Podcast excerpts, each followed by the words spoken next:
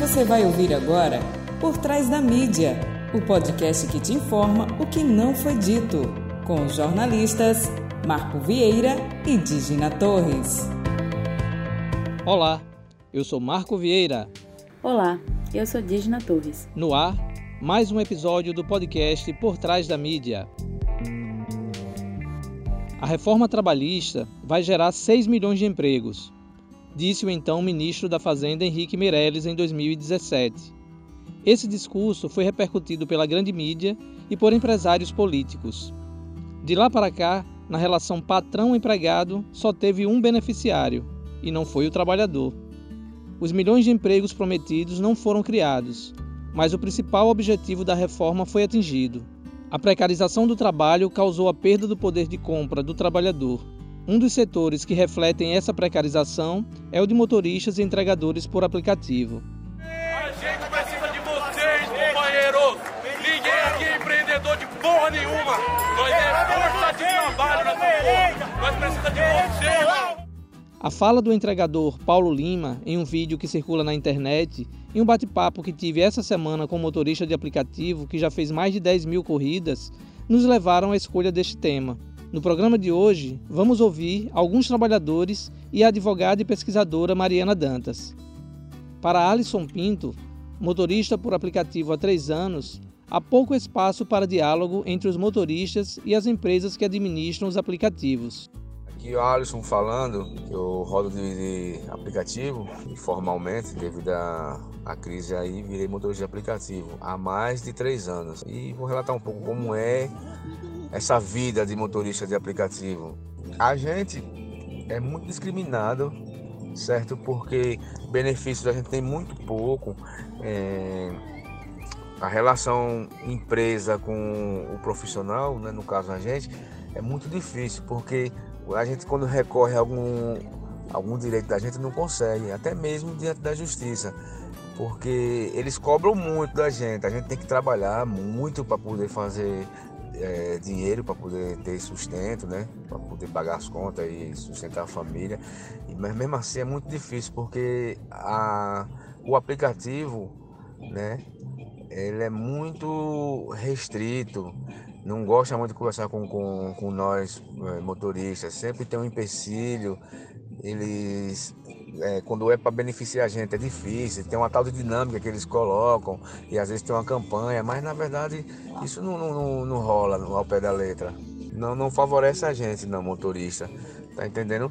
Porque toda vez que a gente vai procurar atrás de algum, algum benefício para a gente, ele é sempre negado. E acontece muito do, do, cliente sempre reclamar, como diz aquele ditado, é o cliente sempre tem razão. E eles acabam não ouvindo o nosso lado, só escutando o lado do, do, do cliente, porque para ele que é importante é o cliente. Nunca vai faltar cliente, assim como também nunca vai faltar motorista. É tanto que a empresa em si não, não tem uma, uma viatura no nome da, da empresa. Né? A gente aluga o carro para trabalhar, ou mesmo é dono do, do, próprio carro, mas eles não têm vínculo nenhum, como eles dizem que não tem vínculo nenhum com a gente. E isso é muito ruim, bicho. Até para mais na frente, no caso de um acidente, de um auxílio doença, nada disso a gente tem esse benefício como os outros trabalhos que a gente é, já, já executou, né? A tal CLT, a gente não tem. Nada disso nos ajuda.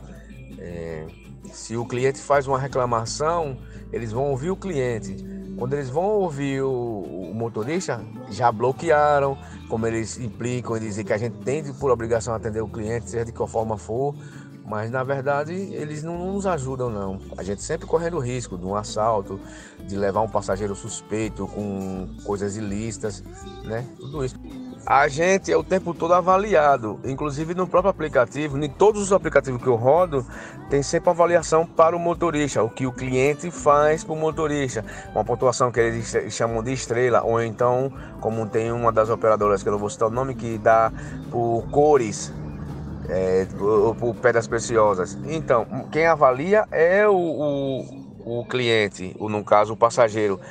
E a gente, quando a gente vai avaliar o, o passageiro, acaba ele com a réplica uma, e desfaz do que a gente falou. Às vezes o, o, o cliente, o passageiro, exagera no, no, no, que vão falar contra a gente e a gente acaba sendo condenado por não ser ouvido.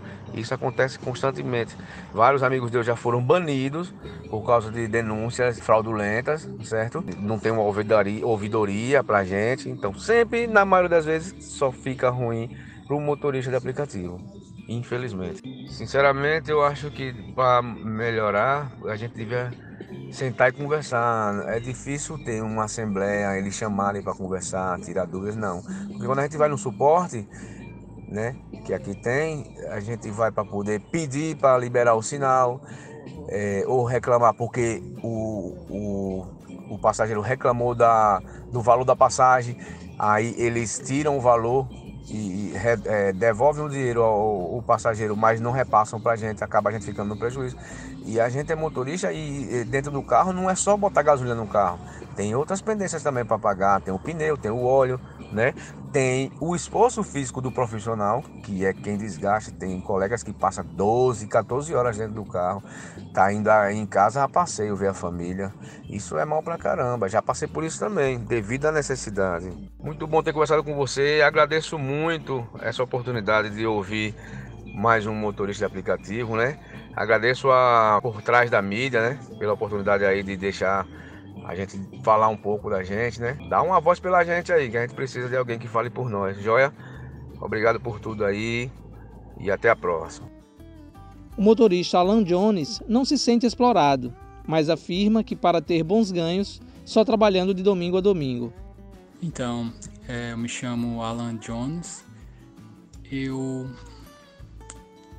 trabalho atualmente somente com um aplicativo de transporte, como o Uber. Eu iniciei a, a, a minha, minha empreitada nessa, nessa área devido aos bons ganhos e a liberdade de. a certa liberdade de cumprir horário e não ter exatamente um chefe. Então, um ambiente de trabalho que eu eu consigo desenvolver um melhor trabalho, eu acredito que eu tenha um, um melhor, melhor retorno financeiro, mesmo do que uma carteira assinada. Existe uma certa desvantagem de você não ter férias, você ficar doente e deixar de ganhar dinheiro, mas ao mesmo tempo, sempre que você se empenhar e tiver um, um bom realmente um bom desempenho dentro do, do das opções que a cidade te proporciona, você vai ter ótimos ganhos. Acredito que um motorista de aplicativo ele sempre vai ter um, um, um bom empenho, um, um alto estímulo forte, preciso, quando ele aprende a trabalhar, aprende como a cidade funciona, aprende quais os melhores horários locais, você começa a ganhar muito bem em cima disso. Você não pode deixar se abater por trânsito ruim, pessoas mal educadas. Você, por ser autônomo, você é o seu chefe, então você se cobra. Ao mesmo tempo que você não pode se cobrar demais, senão você realmente não aguenta trabalhar domingo a domingo. Tem muita gente que trabalha vamos dizer assim, que terça a sexta, ou trabalha 4, 6 horas por dia e acha que vai ter um ganho excepcional no horário que ele quer, ah, na, na área que ele quer. Não, não, não funciona bem assim. Você tem que aprender a trabalhar com a, a, o próprio aplicativo, seja Uber, 99, Driver. Você tem sempre uma exploração por parte deles, porque o mundo é capitalista. Então você aprenda a jogar o jogo deles que você não vai ser tão explorado quanto a maioria imagina. Não acredito que haja uma exploração direta, mas sempre aquela ideia de oportunidade financeira uh, de qualquer empresa. Então eu não me sinto explorado, ao mesmo tempo porque eu não me deixo ser explorado. Para a advogada Mariana Dantas, as empresas fazem um discurso de inovação pela tecnologia, mas na verdade dão uma nova roupagem à forma de exploração capitalista. Vamos ouvi-la. Olá, Disney Marco! Fico muito feliz em participar com vocês aqui desse episódio do podcast Por Trás da Mídia. Eu sou Mariana Dantas, advogada e pesquisadora, e o meu principal foco de interesse é no direito do trabalho e nos danos sociais produzidos no trabalho. Atualmente, eu desenvolvo no mestrado uma pesquisa sobre os danos sociais vividos pelas operadoras negras de telemarketing. Esse é um tema que chamou minha atenção pela força como as tecnologias vêm recriando as formas de exploração e dando novas roupagens de, de exploração das trabalhadoras e trabalhadores nos espaços é, de telemarketing. As empresas se aproveitam do discurso de inovação e tecnologia e tentam até dar um ar de coisa nova, mas na verdade eles se aproveitam de táticas antigas que o capitalismo já utiliza para cada vez mais aumentar seus lucros de forma desumana e exploratória.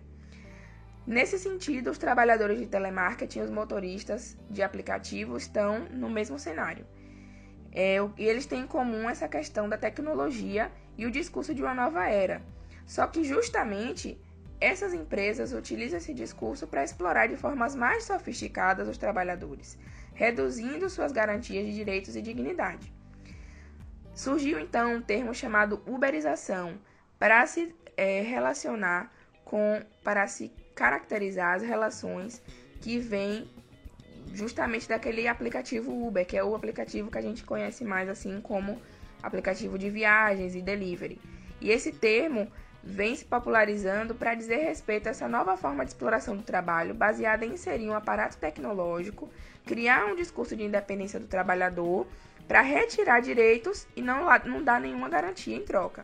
E não é à toa que os aplicativos se referem hoje aos motoristas como parceiros, empreendedores, times, tudo isso para dar uma aparência de autonomia, quando na verdade é o motorista quem arca com tudo, né? Desde as despesas da atividade, desde a gasolina do carro, a manutenção, tudo eles gastam e ainda tem que repassar um percentual para o aplicativo, demonstrando que de independente eles não têm nada. A relação, na verdade, é caracterizada assim. O aplicativo detém a tecnologia e conecta o cliente com o parceiro. Pronto. Segundo as empresas, essa é a única participação que elas têm no serviço e assim justificam que os repasses é, dos percentuais das corridas ou entregas é feito. Assim, no discurso das empresas, os motoristas são prestadores de serviços e elas são intermediadoras. Então, elas não têm relação trabalhista nenhuma.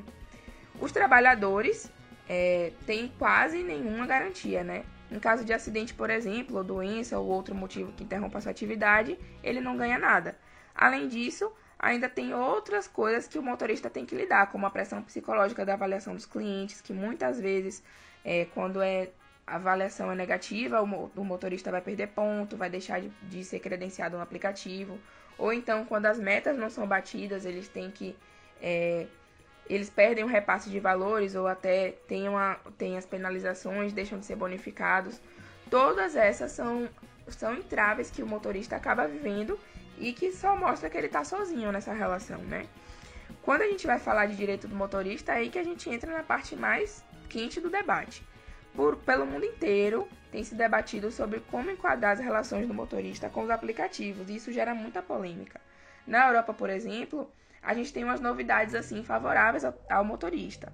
A Suprema Corte do Reino Unido reconheceu a relação trabalhista entre o motorista e a Uber. Isso foi um caso específico onde um grupo de motoristas entrou em, em, com uma ação contra a Uber. E é, os juízes reconheceram o vínculo do, dos motoristas com o aplicativo, justificando que existia um contrato em formato de parceria mas a relação fática era trabalhista. E é isso que importa. Segundo esses juízes, o termo dos contratos é, desse tipo de aplicativo impedia que os motoristas reivindicassem seus direitos trabalhistas, o que é inadmissível.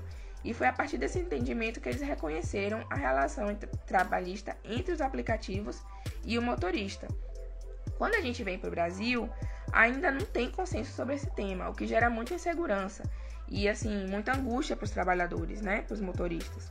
Dentro do Tribunal Superior do Trabalho há uma divergência de entendimento. Alguns ministros acreditam que é, existe o vínculo empregatício e outros discordam. Infelizmente, enquanto a gente não tiver ainda decidido por lei ou por entendimento dos tribunais, o que vale é o contrato firmado na prestação de serviço, ou seja, o contrato que o motorista aceita ao ingressar no aplicativo. Sendo assim, atualmente a gente ainda não tem muitas garantias para o trabalhador do, do Uber, não, né, para o motorista no Brasil. É, esses aplicativos têm muito poucas obrigações com os motoristas, sendo que as principais obrigações do aplicativo são repasse dos valores da corrida e um suporte com a tecnologia. Então, assim, reconhecimento de obrigação de assinar carteira, pagar 13 terceiro, férias e todos os outros direitos trabalhistas, o que é revoltante ainda não existe, né? Infelizmente ainda, ainda não existe. Então, a partir dessas crises trazidas pelo coronavírus, é, um grupo de motoristas se juntou e, pressionou os aplicativos e eles começaram a disponibilizar itens de segurança como álcool em gel, máscaras, barreiras acrílicas e higienização dos veículos, mas isso veio não como obrigação, veio mais como uma tentativa de refrear os ânimos dos motoristas, né? E infelizmente, apesar de a gente ainda não ter obrigações trabalhistas, é, as, as empresas não podem também explorar os motoristas. Então, em alguns sinais, a gente pode enxergar se há exploração do motorista. Por exemplo, se tem muita avaliação negativa do, do motorista sem motivo, se o aplicativo está ativo e ele recebe menos é, chamados do que o normal, isso não é, não é certo. Se tem muito desconto injustificado nos valores a receber, se tem suspensão no cadastro, se ele recebe muita advertência, alguma coisa aí está errada. Com esses sinais, o, o motorista pode, é, deve, né, em primeiro lugar, entrar em contato com o suporte do aplicativo e solicitar esclarecimentos. Caso não haja uma resposta justa, o trabalhador tem que procurar a justiça do trabalho mesmo. Apesar de não haver ainda um reconhecimento do vínculo, isso não impede que o motorista discuta seus direitos trabalhistas na justiça. Isso porque o entendimento dos tribunais é constru construído no dia a dia e a partir das provocações dos cidadãos. É, muitas iniciativas coletivas têm ganhado aqui no Brasil força, né? Não só no Brasil, como no mundo inteiro. E isso tem movimentado muitas discussões e trazido alguns ganhos para os trabalhadores, como eu falei lá em cima na questão do coronavírus. É, o break dos apps foi até hoje o maior protesto do gênero e aconteceu em julho de 2020, quando um, um número enorme de motoristas e motociclistas de aplicativos se uniram numa greve de um dia. Isso sinalizou para os motoristas, para os aplicativos, como os motoristas são importantes. Sem os motoristas, os aplicativos não funcionam. E isso foi um, um, um marco muito grande na, na luta dos motoristas de aplicativo aqui no Brasil. É, infelizmente, né, a gente tem ainda muito a caminhar para a garantia dos, dos direitos dos motoristas de aplicativos e também os, moto, os, os motociclistas de aplicativos, mas eu acredito que esses momentos de crise são oportunidades para a gente refletir como o sistema capitalista tem explorado a mão de obra e está sempre se reinventando de várias formas para tentar manter o, o, o, o seu modelo de ganho e, é assim, explorar cada vez mais o trabalhador. Então, a solução hoje é, na minha opinião, relembrar os, os exemplos da luta sindicais do século passado como um norteador importante né? E, e unir a população com essa união popular dos trabalhadores é o caminho para mim, o caminho mais forte para se alcançar a dignidade dos trabalhadores. Então, gente, eu fico por aqui. Foi uma honra falar com vocês. Eu espero que a gente possa debater mais depois. Podem me, me seguir lá no Instagram e vamos nos, nos falando. É, no Instagram é mari.dantas.mdos. Um abraço, obrigada, até mais. Criamos o quadro Apoio Cultural com o objetivo de fomentar a economia solidária. Nesta semana, quem vem vender o seu peixe é Alexandro, da Sapienza. Vamos ouvi-lo. Apoio Cultural. Acelere seus resultados com a Sapienza. 67% da jornada do comprador agora é feita digitalmente. Isso significa que sua estratégia digital é mais importante do que nunca. A Sapienza é uma empresa sergipana especializada na geração de leads para aumentar o faturamento da sua empresa. Aceleramos o crescimento de empresas utilizando estratégias de marketing e vendas, análise de dados de otimização de resultados, produção de conteúdo e campanhas com foco em performance. Se você tem uma empresa de serviços ao consumidor, varejo físico ou e-commerce, acesse www.sapienzae.com.br para saber como acelerar os seus resultados junto com a gente. Fato da semana.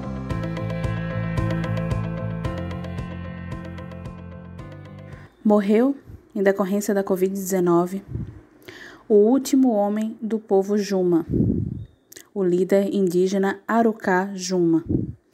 Ele recebeu o chamado tratamento precoce com azitromicina e ivermectina, medicamentos que não são recomendados pela OMS, mas mesmo assim ele recebeu em janeiro, vindo a falecer agora no mês de fevereiro. Arucajuma tinha entre 85 a 90 anos, não sabem ainda a data exata, e ele foi um dos poucos sobreviventes do massacre que ocorreu na década de 60, quando os seringueiros invadiram as terras do seu povo. Mais uma vez, indígenas têm morrido em decorrência da Covid. Já são mais de 900 indígenas em mais de 150 povos atingidos por essa doença e não sabemos aonde que isso vai parar. Além da Covid, alguns indígenas denunciaram que missionários evangélicos estão indo até as aldeias para convencer lideranças indígenas e seus povos a não tomarem a vacina ou a, toma a tomarem o, os, os medicamentos para tratamento precoce, né, como aconteceu com o líder indígena Arucajuma. Lamentável.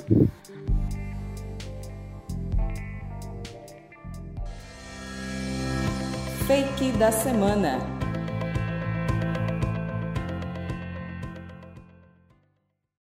Lembrando mais uma vez que esse quadro são para aquelas notícias tão absurdas e surreais que parecem fake, mas infelizmente não são. O fake aqui nesse caso é uma ironia, tá bom? Na semana passada, o bolsonarista Daniel Silveira atacou os ministros do Supremo Tribunal Federal, gravou um vídeo defendendo o AI-5 e o fechamento do STF. A consequência disso foi que o ministro Alexandre de Moraes expediu um mandato de prisão. O deputado foi detido no final da noite lá em Petrópolis, se recusou a usar máscara, foi bastante agressivo com os policiais, inclusive em vídeo, e afirmou que o teor da prisão era político. A prisão foi determinada né, pelo ministro Alexandre de Moraes e ele definiu que o mandato deveria ser cumprido imediatamente, independente do horário, pois tratou-se de uma prisão em flagrante. O ministro determinou ainda que a plataforma YouTube retirasse o vídeo do ar, porque né, foi, o, foi isso que Daniel Silveira fez, gravou um vídeo na plataforma dele, sob pena de multa diária de 100 mil reais. Além disso, ele ordenou que a polícia armazene cópia do material. É necessário lembrar que a Constituição Federal não permite que haja propagação de ideias contrárias à ordem constitucional e ao Estado democrático de direito. Muito menos a realização de manifestações nas redes sociais visando esse rompimento do Estado de Direito com a extinção de cláusulas pétreas constitucionais, por exemplo, a separação dos, dos poderes, né? entre outras coisas. Então, assim, a gente precisa entender de uma vez por todas que liberdade de expressão são valores do sistema democrático, né? São inconstitucionais. Porém, você não pode incitar nada que vá contra esse regime democrático, muito menos é, fazendo uma apologia ao AI-5, né?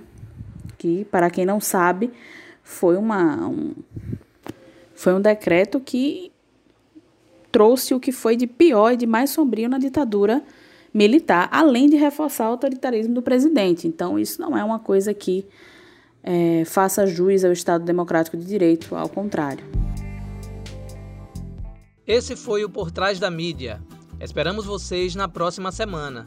Tchau, tchau. Vale lembrar, se tiverem alguma dúvida ou sugestão de pauta, por favor, nos envie um e-mail para podcastptm@gmail.com ou entre em contato conosco através da nossa página no Instagram, arroba podcast por trás da mídia. Até semana que vem!